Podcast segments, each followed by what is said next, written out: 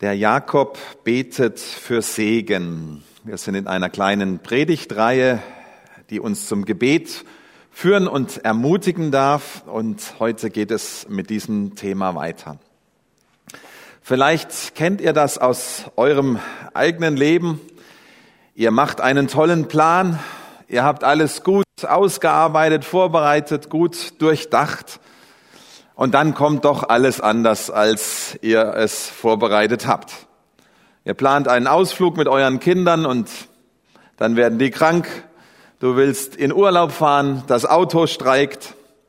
Ich weiß noch, vor einigen Jahren äh, ähm, sind wir an einem Sonntagmorgen, war das, glaube ich, zu unserer großen äh, Verbandskonferenz nach Heilbronn gefahren.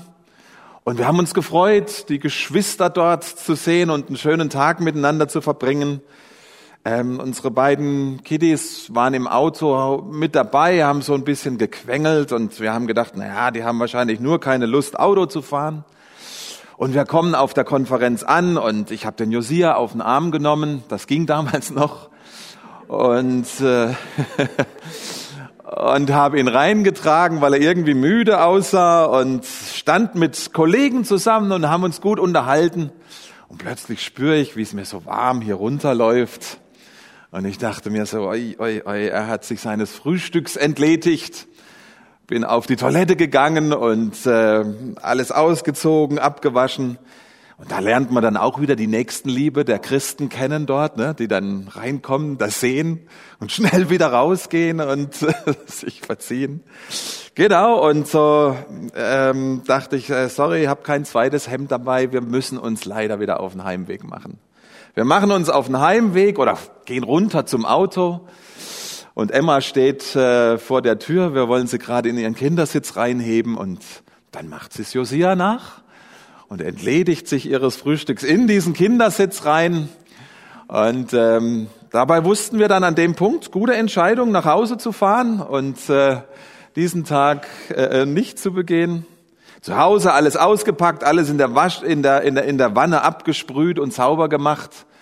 Und was machen unsere zwei Kinder? Denen geht's gut. Die springen rum und tollen miteinander und haben Spaß und wir haben uns damals leider nichts auf Video angucken können oder über Zoom. Und äh, so ist dieser Plan dann verlaufen. Heute geht's um eine Geschichte an diesem Segnungssonntag, ähm, in dem es ganz, ganz eher, in, in der es ganz, ganz ähnlich verläuft. Jemand hat sich einen Plan gemacht, der Jakob hat alles gut organisiert und durchdacht. Und dann ist es völlig anders gekommen. Hauptakteur dieser Geschichte oder Akteure sind eben dieser Jakob und Gott selbst. Wenn wir noch mal kurz ein bisschen in die Geschichte reingehen, der Jakob war ähm, ja lange Zeit seines Lebens Flüchtling gewesen. Er musste aus seiner Heimat fliehen, weil er seinen Vater und seinen Bruder betrogen hatte um den Segen. Ihr wisst, er hat den Esau nachgemacht, vorgemacht, seinem blinden Vater, dass er es ist und der Vater hat ihn gesegnet und der Esau wollte ihn dafür natürlich umbringen. Und so musste er fliehen zu einem entfernten Verwandten in einem anderen Land, sein Onkel Laban. Dort war er dessen Angestellter, er hat für ihn gearbeitet, um dann dessen Tochter Rahel heiraten zu können. Doch da hat dann jemand mal den Spieß in seinem Leben umgedreht und hat ihn betrogen. Er musste zuerst die ältere Tochter, die Lea, heiraten, die er eigentlich gar nicht so wollte. Und nach dieser Geschichte, da macht sich der, da macht der Jakob dann seinem Namen alle Ehre und betrügt seinen Onkel zurück und er gaunert einen Riesenbesitz, wie wir vielleicht uns erinnern und sein, sein ganzes Leben von, von Anfang bis zu Ende, was wir so lesen, ist so eine verworrene Geschichte voll mit krummen Touren und Betrügereien von diesem Jakob. Nach 20 Jahren Aufenthalt in der Fremde dort ähm, kommt es auch zum Bruch mit seinem Onkel.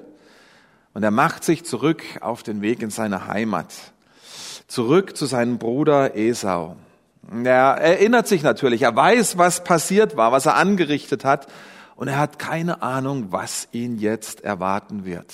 Wie wird sein Bruder reagieren?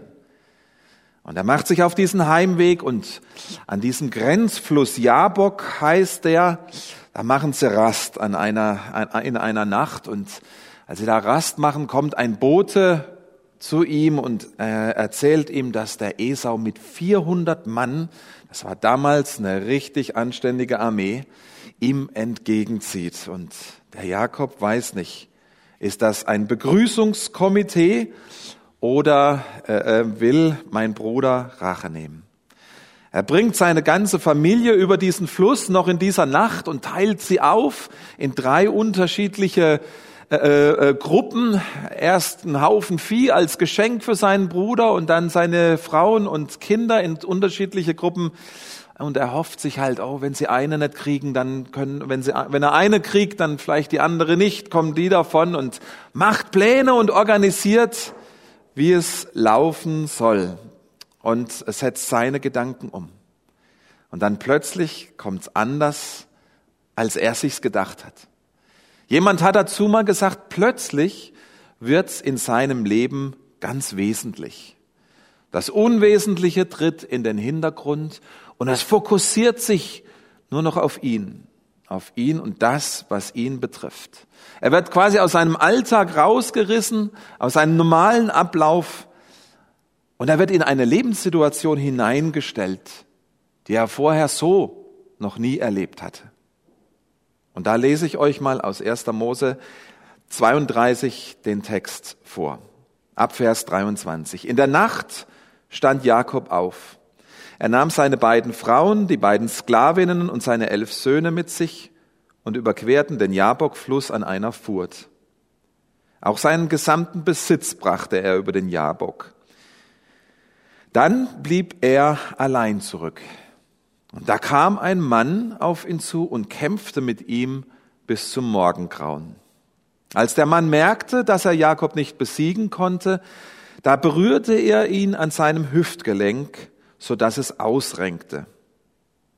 Dann sagte er, lass mich los, denn der Morgen dämmert schon.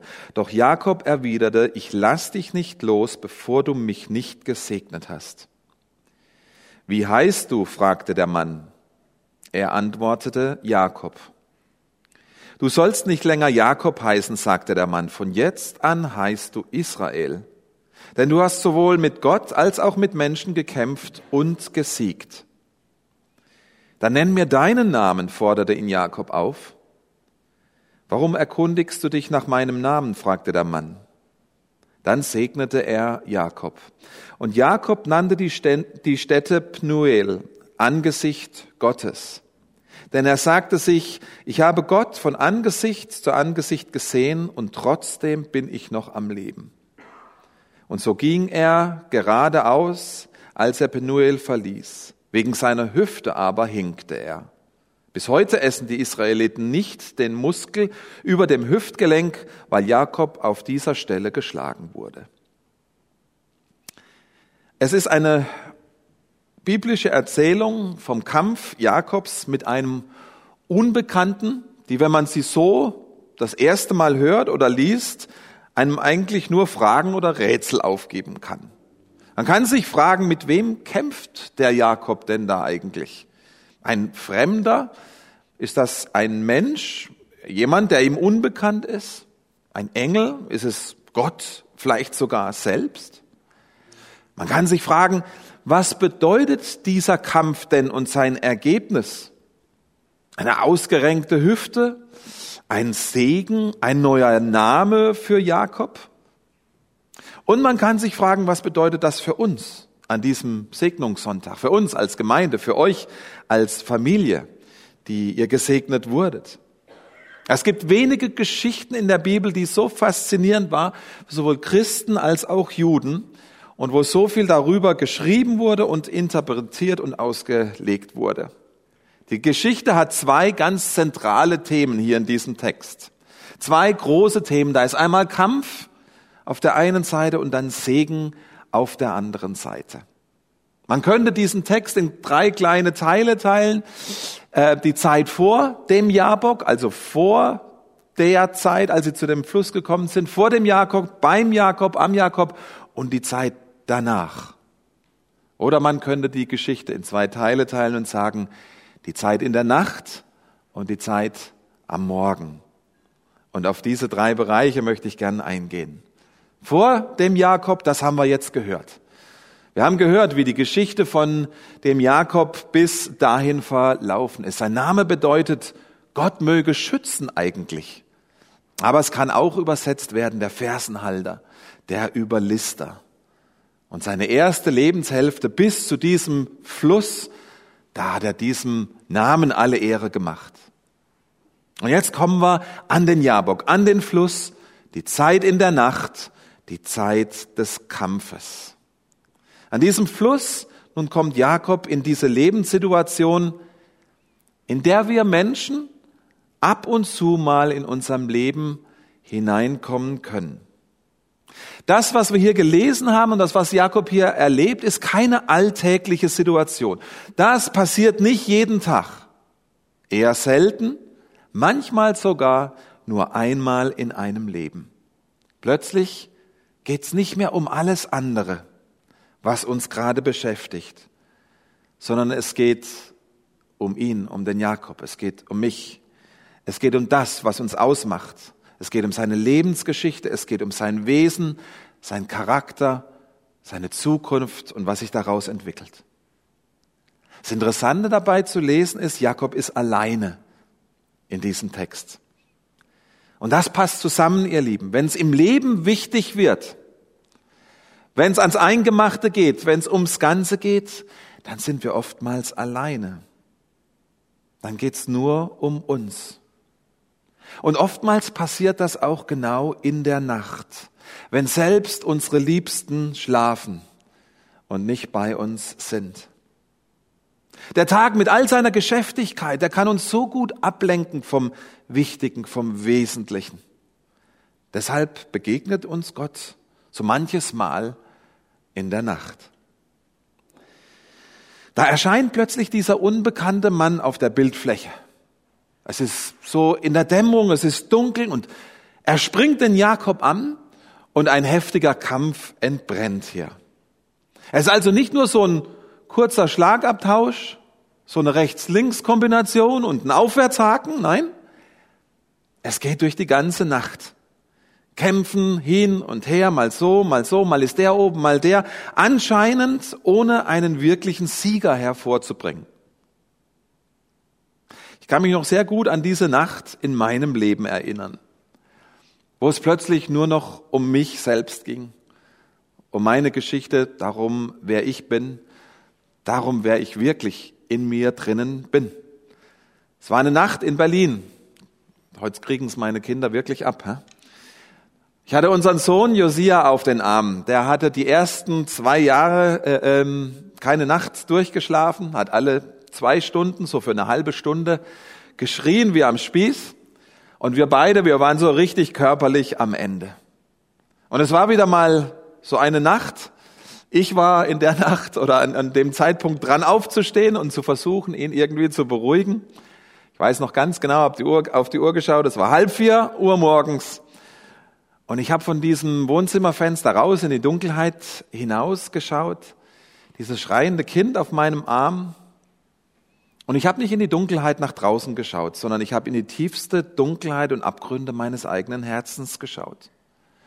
Und ich war extrem schockiert, welche Gedanken da tief in meinem Inneren noch da waren, die tief in meinem innersten Herzen aufgestiegen sind, wozu ich fähig war zu denken.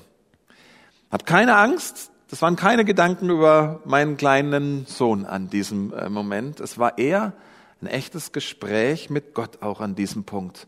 Über mich selbst, über meine Beziehung zu ihm, über meine Erwartungen an ihn, über meine Hoffnungen, über meine Wünsche. Und es war ein echt persönliches und hartes Gespräch in dieser Nacht. Vielleicht weckt dieser nächtliche Ringkampf hier auch bei dir Erinnerungen an eigene Kämpfe, in denen du vielleicht gerade stehst oder mal gestanden bist Kämpfe, wo es am Anfang vielleicht auch nicht so eindeutig war. Wer, ist, wer, wer ist hier eigentlich der Gegner? Mit wem kämpfe ich hier eigentlich? Um was geht's hier eigentlich wirklich? Was ist, was ist die Basis hier? Denn zunächst denkt man ja, na, der Gegner sitzt außerhalb von mir. Irgendwelche schwierigen oder unfreundlichen Menschen. problematische Verhältnisse oder Strukturen, in denen ich mich befinde, eine unglückliche Beziehung oder was auch immer. Wenn ich es dann schaffe, diese Verhältnisse zu verändern, irgendwie daran zu arbeiten, dann wird's wieder gut, denkt man. Und man arbeitet an den Umständen und hofft auf bessere Zeiten. Und das ist ja alles auch nicht verkehrt. Aber vielleicht kommt man irgendwann dann an diesem Punkt, wo das Ringen und Kämpfen, man merkt, es hört einfach nicht auf, trotz dass die äußerlichen Umstände sich vielleicht verändert haben und trotzdem geht's weiter. Dinge, die immer wieder hochkommen, die sich immer wieder wiederholen und keine Veränderung geschieht. Und wenn wir an diesem Punkt den Mut haben und vielleicht auch schon die innere Reife, mal richtig hinzuschauen, dann können wir darauf aufmerksam werden und erkennen, welchen eigenen Anteil ich an diesem Kampf vielleicht habe. Dann fange ich nämlich an, mir meine eigene Biografie mal etwas genauer anzusehen. Vielleicht sogar im Gespräch mit jemand anders, mit jemand Kompetenten, zu erkennen, dass ich da eine Geschichte habe, mit der ich aufgewachsen bin, die ich erlebt habe, so wie der Jakob eben auch. Und dass es bestimmte Reaktionen bei mir immer wieder auslöst, wenn ich daran erinnert werde, wenn ich wieder da reinkomme. Und ihr Lieben, das ist so wichtig zu verstehen. Denn wir sind meist verwundete Menschen. An der einen oder anderen Stelle, da hinken wir. Da ist unser innerer Mensch verletzt worden, wie bei dem Jakob auch. Meist haben wir nicht genug Vertrauen zu den Menschen um uns herum und behalten diese Erlebnisse und diese Lebensgeschichte für uns. Es bleiben dann eher unsere eigenen Kämpfe in der Nacht, die im Dunkeln dann toben, im Verborgenen, unsichtbar für die meisten, manchmal sogar unbewusst und unsichtbar für uns selbst. Nur die Verwundungen sind dann immer mal wieder zu sehen. Vielleicht für mich selbst, vor allem für andere, wenn wir dann hinkend gehen, wenn wir nicht mehr so sicheren Schrittes sind, wenn unser Bild im fortgeschrittenen Alter nach außen vielleicht Risse erleidet. Der Unbekannte berührt den Jakob dann an der Hüfte, sodass sich sein Hüftknochen ausrenkt. Ihr Lieben, wir müssen uns das mal für den Moment klar machen. Das Wort, das hier steht, ist wirklich, er berührte ihn an der Hüfte. Da steht nicht, er hat einen riesen Knüppel genommen, ihn da draufgeschlagen, er hat ihn nicht irgendwo an die, an die Felswand geworfen und ist draufgesprungen. Er hat ihn berührt. Pup.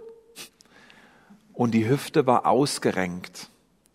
Die Hüfte war lebenslang kaputt bei diesem Jakob.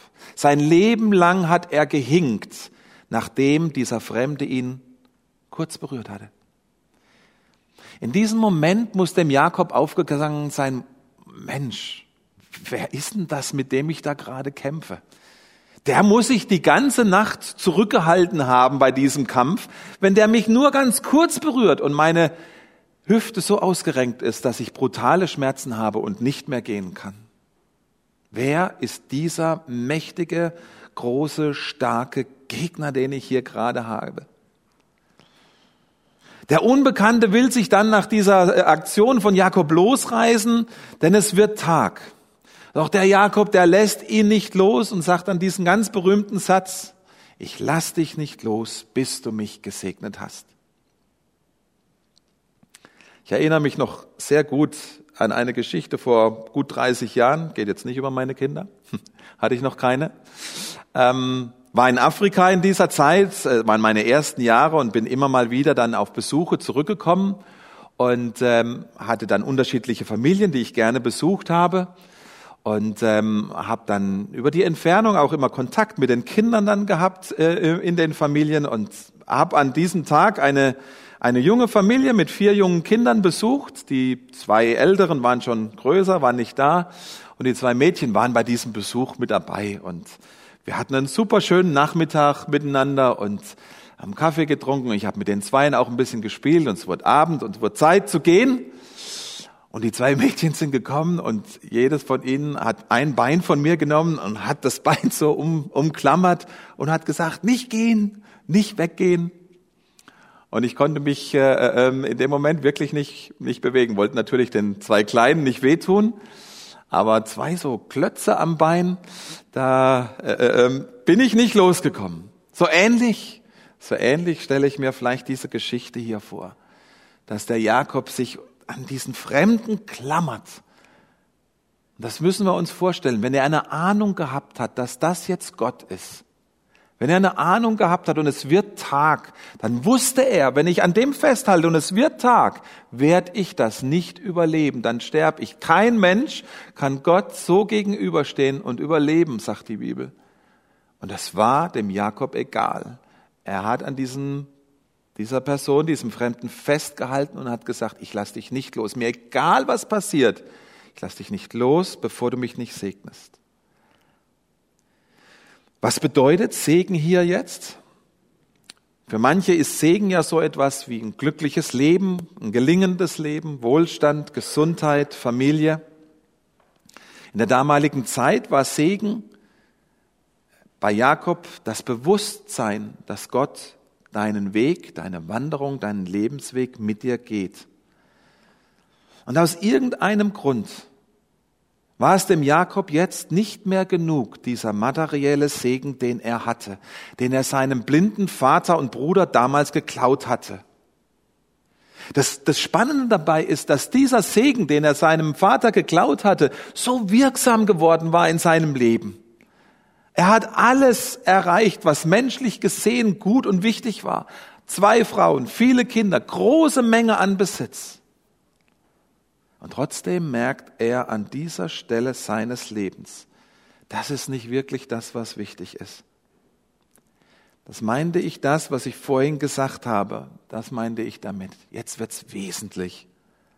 Jetzt, in diesem Moment, bewegt sich was ganz Bedeutendes in ihm. Etwas, das nicht alltäglich passiert. Eine ganz grundlegende Lebensveränderung. Eine grundlegend andere Herzenshaltung stellt sich bei ihm in diesem Moment ein. In diesem nächtlichen Kampf wird ihm klar, Segen ist nicht das, was ich habe, das, was ich besitze. Denn er bittet diesen Fremden um etwas anderes, weil er alles andere ja schon gehabt hat. Ich lass dich nicht, dass du mich segnest.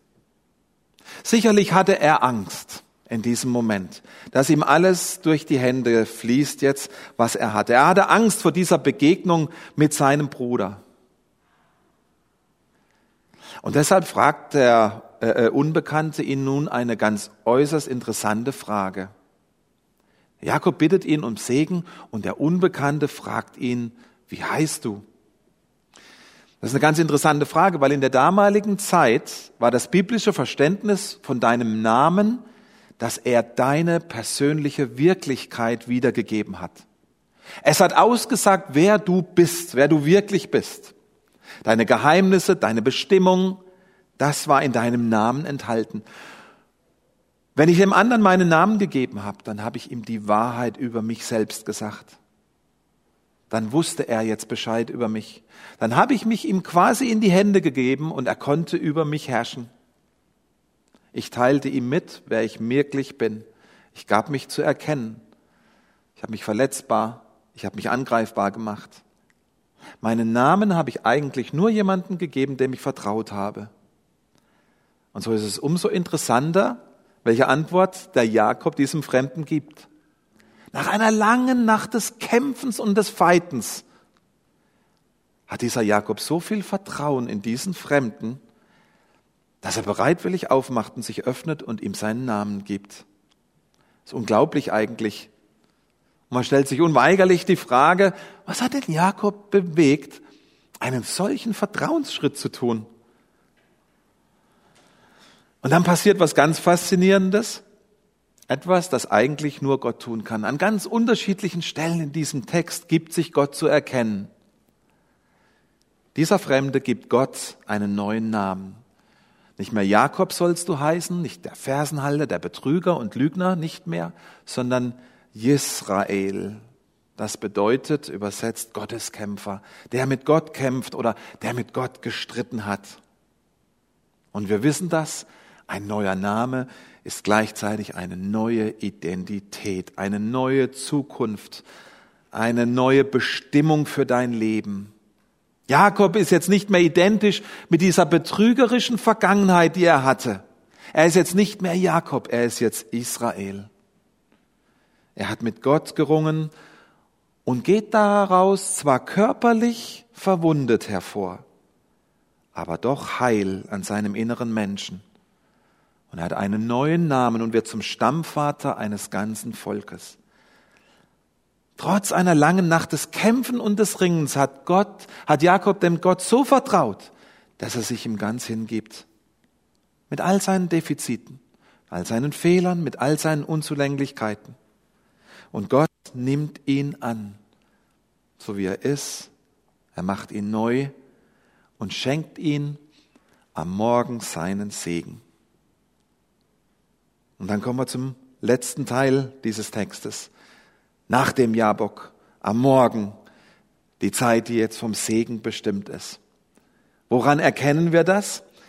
Wir lesen dann am Schluss dieses Textes drei neue Namen. Da ist zum einen der Jakob, wie wir es gerade gesagt haben, der den neuen Namen Israel bekommt. Jakob ist jetzt ein anderer. Er hat einen Neuanfang gemacht in dieser Nacht. Und dann ist da der Unbekannte, mit dem Jakob kämpft. Das ist jetzt nochmal richtig interessant. Jakob fragt ihn nämlich zurück, und wie heißt du? Aber Jakob bekommt keine Antwort. Wenn wir den Urtext angucken, dann steht da fast entrüstet, dass der Unbekannte zurückfragt, wozu willst du meinen Namen wissen? Bildest du dir etwa ein, mich kennen zu können? Mich begreifen zu können? Mich verstehen, zu kontrollieren, festhalten zu können, so wie ich das über dich kann? Bildest du dir das ein? Niemals. Niemals gibt er Jakob und uns hier zu verstehen. Niemals wirst du, werdet ihr, werdet ihr mich völlig erkennen und erklären können. Zu groß, zu herrlich, zu allmächtig, zu souverän, zu wunderbar ist dieser Fremde hier und der Unbekannte lässt da nicht mit sich handeln. Anstatt seinem Namen gibt der Jakob aber seinen Segen. Ist das nicht merkwürdig? Auf der einen Seite verweigert sich Gott dem Jakob und auf der anderen Seite beschenkt er ihn mit dem Besten, was er hat, seinen Segen, seine persönliche Gegenwart, wie ich es ganz am Anfang des Gottesdienstes gesagt habe. Ihr Lieben, das ist genau das, wie wir unser Leben oftmals mit Gott auch erfahren und erleben. Auf der einen Seite der, der Verborgene, der ganz andere, wie große Theologen ihn beschrieben haben. Der, den wir nie so recht begreifen und greifen können, vor dem wir eigentlich nur in großer Ehrfurcht und Demut stehen können, um ihn anzubeten. Und auf der anderen Seite doch immer wieder auch der liebende Vater, der immer und überall bei uns ist und uns das gibt zum Leben, das wir brauchen und oftmals noch viel mehr. In dieser gesunden, guten Spannung steht unsere Nachfolge steht unser Leben mit Gott. Und ein dritter und letzter Name wird uns gegeben, Penuel. Dieser Ort des Geschehens, wo das alles passiert ist, da sagt Jakob dazu, das ist der Platz, wo ich Gottes Angesicht gesehen habe. Hier stand ich in Gottes Gegenwart. Hier ist er mir begegnet. Hier habe ich furchtbar hart gekämpft. Ja, hier wurde ich sogar verletzt. Aber da habe ich auch einen Neuanfang gemacht und hier hat er mich gesegnet. Ihr Lieben, unser Leben ist oftmals voll mit diesen beiden Aspekten, wie wir das hier in dieser Geschichte lesen. Da ist oftmals ganz viel Kampf und da ist hoffentlich auch ganz viel Segen. Und vor allem an euch, ihr lieben Eltern. Ja, selbst äh, ähm, wenn wir unsere Kinder großziehen, wenn äh, äh, mehr Kinder noch dazukommen und wenn ihr die Eltern hier fragt, die hier sitzen, dann sind es oftmals genau diese beiden Themen, die wir erleben, dieser große Kampf oftmals. Ja, wenn wir unsere Kinder betrachten, dann sehen wir immer wieder, wir müssen ihnen gar nichts Unrechtes beibringen. Das können sie irgendwie von alleine. Der Kampf ist es ihnen, das Gute ins Herz zu legen, es ihnen vorzulegen, damit sie ein Segen werden und sich ihr Leben segensreich entwickeln kann. Und so möchte ich euch heute Morgen, gerade auch euch als Eltern, mit dieser Geschichte von Jakob ermutigen, die Hoffnung und den Segen zusprechen. Es ist dabei wichtig zu sehen, dass zuerst wir uns unseren eigenen Kämpfen stellen müssen, unserer eigenen Geschichte, unserer eigenen Biografie mit all den Verwundungen, die dazugehören. Denn dann, ihr Lieben, dann können Neuanfänge in unserem Leben passieren, dann kann Segen in unserem Leben freigesetzt werden, wie durch nichts anderes, was wir jemals erleben konnten. Und ihr Lieben, dann, dann sind wir gut gerüstet für unsere Kämpfe des Lebens, für die Kämpfe der Kindererziehung, in denen wir uns immer wieder äh, sehen können. Und dann dürfen Dinge zum reichen Segen für uns werden. Auch die Kinder, denn sie sind ein Geschenk und eine Gabe Gottes. Wir sind gerüstet für die Aufgaben als Eltern, wenn wir das annehmen, was ein großer Theologe mal gesagt hat. Durchleben wir die Gottesnacht und nehmen unser Hinken an, dann werden wir am Morgen gesegnet sein. Ich möchte noch mal mit uns beten.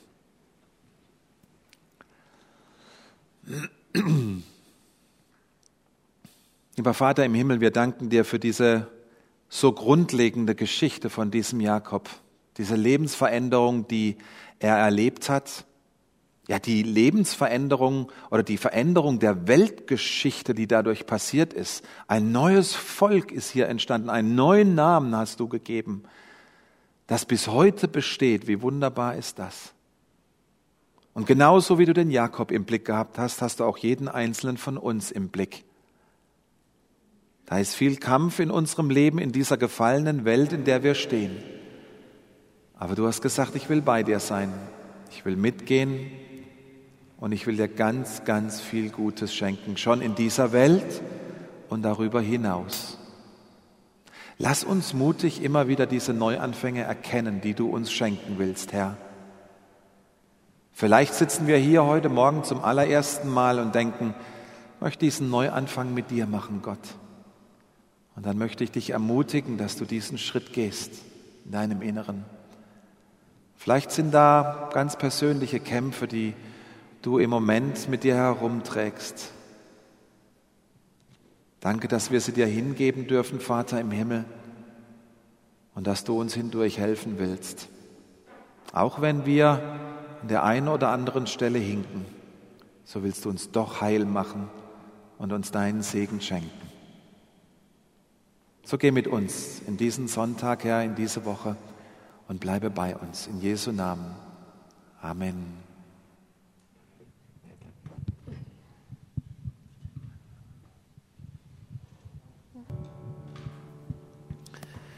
Dann möchte ich euch gerne unter diesem Segen Gottes in diesen Tag und in diese Woche entlassen.